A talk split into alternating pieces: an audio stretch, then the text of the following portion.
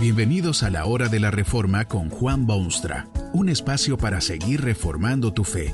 Este podcast es patrocinado por la casa editorial Poema Publicaciones, tu primera opción para libros centrados en el Evangelio, para cada rincón de la vida. Para ver los nuevos libros de este mes, visita nuestra página www.poema.co. Ahora escuchemos a Juan Boonstra con el programa de hoy. Esta conferencia se titula Solo, solo, solo y está basada en las palabras bíblicas de Marcos 14, 50 al 52. Entonces todos los discípulos, dejándole, huyeron. Pero cierto joven le seguía cubierto el cuerpo con una sábana, y le prendieron. Mas él, dejando la sábana, huyó desnudo.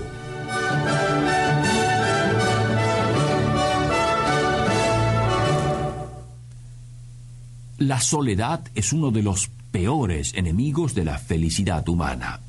No solo es la soledad resultado, fruto, consecuencia de una tristeza o desgracia, sino que resulta en mayor soledad, más grande tristeza y más mísera desgracia.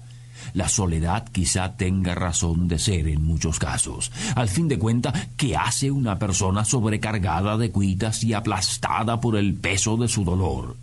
Generalmente el refugio de los tales es la soledad. Lo desgarrador de tal soledad es que jamás conduce a mejoras en el espíritu humano. Invariablemente resulta en peores condiciones, más amargura y desilusión y nueva dosis de soledad. Es por esta razón que resulta fascinante observar al Cristo de Dios durante sus sufrimientos en la tierra.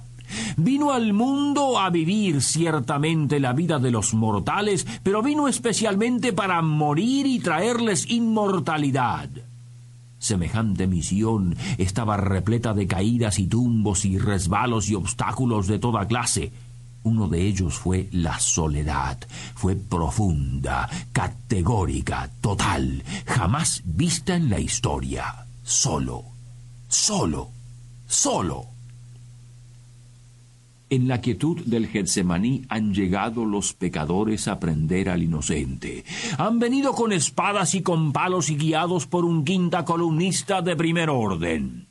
Jesucristo ha estado en contacto con su Padre en el cielo en oración constante y sentida. Ora por sus discípulos, sus amadísimos discípulos. Da gracias a Dios por ellos y los encomienda a su tierno cuidado. Estas son sus palabras de oración. A los que me diste yo los guardé, y ninguno de ellos se perdió. Con cuánto afecto había cuidado el Cristo a sus amados discípulos. En medio de sus debilidades los había fortalecido. En sus momentos difíciles los había sostenido. En su ignorancia les había enseñado. Los recibió del Dios soberano y los guardó para el servicio y gozo del Dios soberano. Pero ahora han llegado aquellos rufianes con espadas y con palos. Nuevamente el Cristo se ocupa de ellos porque dice a los atacantes que se lo lleven a él, pero que dejen ir a sus discípulos. Los discípulos huyen. Eso es totalmente distinto a lo que había pedido el Salvador. Había solicitado que se les diese permiso de irse, es decir, con dignidad, con certeza, con el conocimiento de que todas estas cosas estaban en manos de un Dios poderosísimo. Pero los discípulos huyen dejándolo completamente solo a su cruel destino, solo, solo, solo. Allá ve usted el temeroso Juan huyendo por entre las matas del huerto, y usted puede ver a Pedro que se escapa de aquella escena de peligro personal, y si pone cuidado, puede usted ver a Andrés y Bartolomé y Mateo y Tomás que tratan de hallar refugio en sus piernas veloces. Todos los discípulos, dejándole, huyeron. Eso fue sufrimiento para el Salvador, por dos razones. En primer lugar, esa horripilante soledad, abandonado por sus más íntimos y amadísimos discípulos. ¿Cuántas veces no fue él quien intervino cual árbitro para que esos discípulos no fuesen divididos?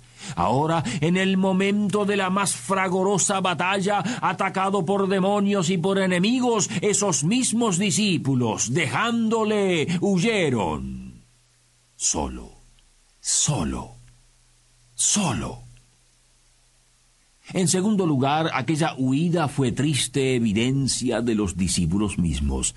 ¿No cree usted que es bajeza pura que esos discípulos huyan de ese modo? ¿Qué clase de discípulos son que abandonan de este modo a quien los seleccionó para puesto de tanto privilegio?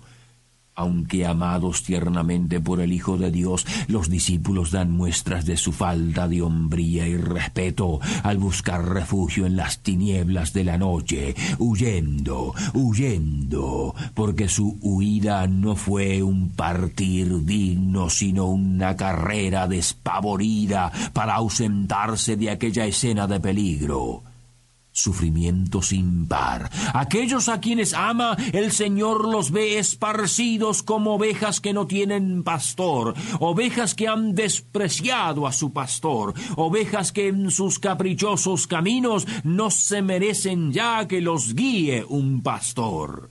Y aquella soledad, totalmente abandonado, aislado, abandonado por sus discípulos, solo, solo solo. Se ilumina el escenario por un instante en aquel sendero que va desde el Getsemaní hasta la ciudad que está dormida. Hay un joven, dice la escritura, que estaba siguiendo al séquito bullicioso que se lleva al Cristo al cadalso. Alguien sí se apega al Cristo. No es todo soledad, aislamiento, abandono de todos los hombres, discípulos inclusive. He aquí un joven lo arriesga todo con tal de seguir en pos del Cristo. Poco se sabe de aquel joven que surge misteriosamente de entre las tinieblas de aquella noche inolvidable de Getsemaní. Era joven en edad, pero parece haber sido también una persona de importancia en aquella sociedad. Ha salido de su lecho reconfortante por seguir al Redentor, porque solo se ha cubierto con una sábana. Si por premura o por alguna otra razón, nadie puede saberlo. Lo importante aquí es que alguien ha ido en busca del Cristo en ese momento de soledad absoluta. Qué alegría, oh Cristo, el ver que no todos te han abandonado, sino que por lo menos este joven desconocido sale a acompañarte en las densas tinieblas. ¿Significa esto quizá que los discípulos no son a veces tan fieles como aquellos que no conocen el precioso Evangelio? ¿Sería muchacho en busca de peligro, de aventura o de la paz de Jesucristo? Sea cual fuere la razón, lo conmovedor es que aquel joven vestido de sábana ha venido a romper la soledad y hacer acto de presencia junto al Salvador. Es por eso que no se puede comprender la acción de quienes se llevan al Cristo. Ven a aquel joven y proceden a prenderlo, a luchar con él para retenerlo, tan violentamente que lo obligan a abandonar su sábana y huir también él y esconderse entre las sombras. Aún la presencia de un joven totalmente desconocido le es negada al Hijo del Hombre. Solo, solo, solo. Los gigantes de la fe cristiana, dejándole, huyeron en la noche, y cuando un joven aparece para llenar el vacío, se lo obliga también a él a desaparecer y dejar al Cristo en aquella dolorosa soledad. Los soldados no permiten la lealtad del joven hacia el prisionero y víctima de los pecados humanos. Interrumpen aquel interludio en la soledad de Cristo y obligan al intruso a huir, dejando al prisionero nuevamente rodeado de soledad. Solo, solo, solo. Pero en la soledad del Cristo hay propósito y objetivo. No es como esa soledad a la que está tan habituado el ser humano, esa soledad que conduce a mayor soledad y más angustia y peores condiciones. La soledad del Cristo tiene un propósito magnífico, porque todo aquello era parte del proceso redentor del Dios soberano. Cristo se encuentra solo, solo solo, porque lleva sobre sus hombros y alma el peso del pecado humano. ¿Desea usted saber cómo es el juicio que corresponde al pecado humano? Para ello tiene usted que vivir en los infiernos, porque sólo allí son la soledad y el aislamiento total y completos. Esa es la esencia de las moradas de perdición.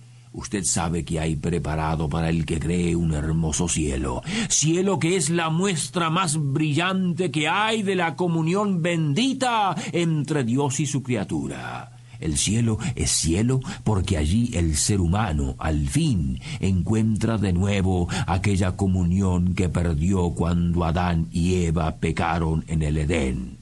Y el infierno es justamente lo contrario, completa e irreversible separación de aquel Dios en cuya imagen el hombre fue creado. En el infierno nadie desea siquiera fraternidad con otras almas condenadas. Es un individualismo puro, radical, crudo, salvaje, brutal. No hay comunión. Es la soledad final y eterna soledad sin otro propósito que el empeoramiento del solitario.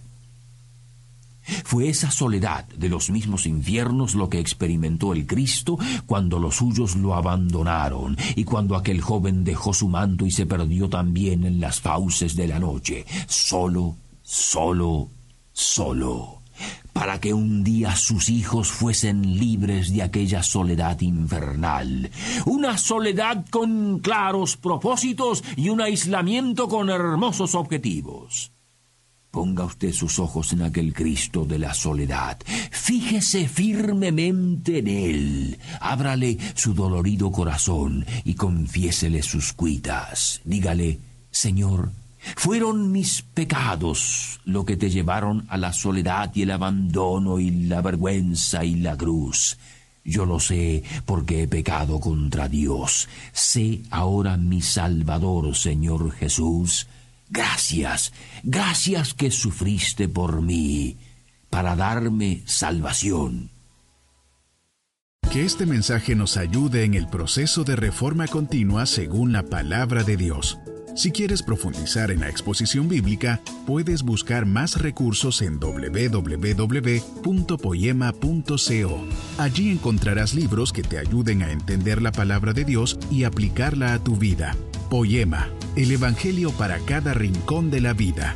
Nos vemos en el próximo episodio de La Hora de la Reforma con Juan Bonstra.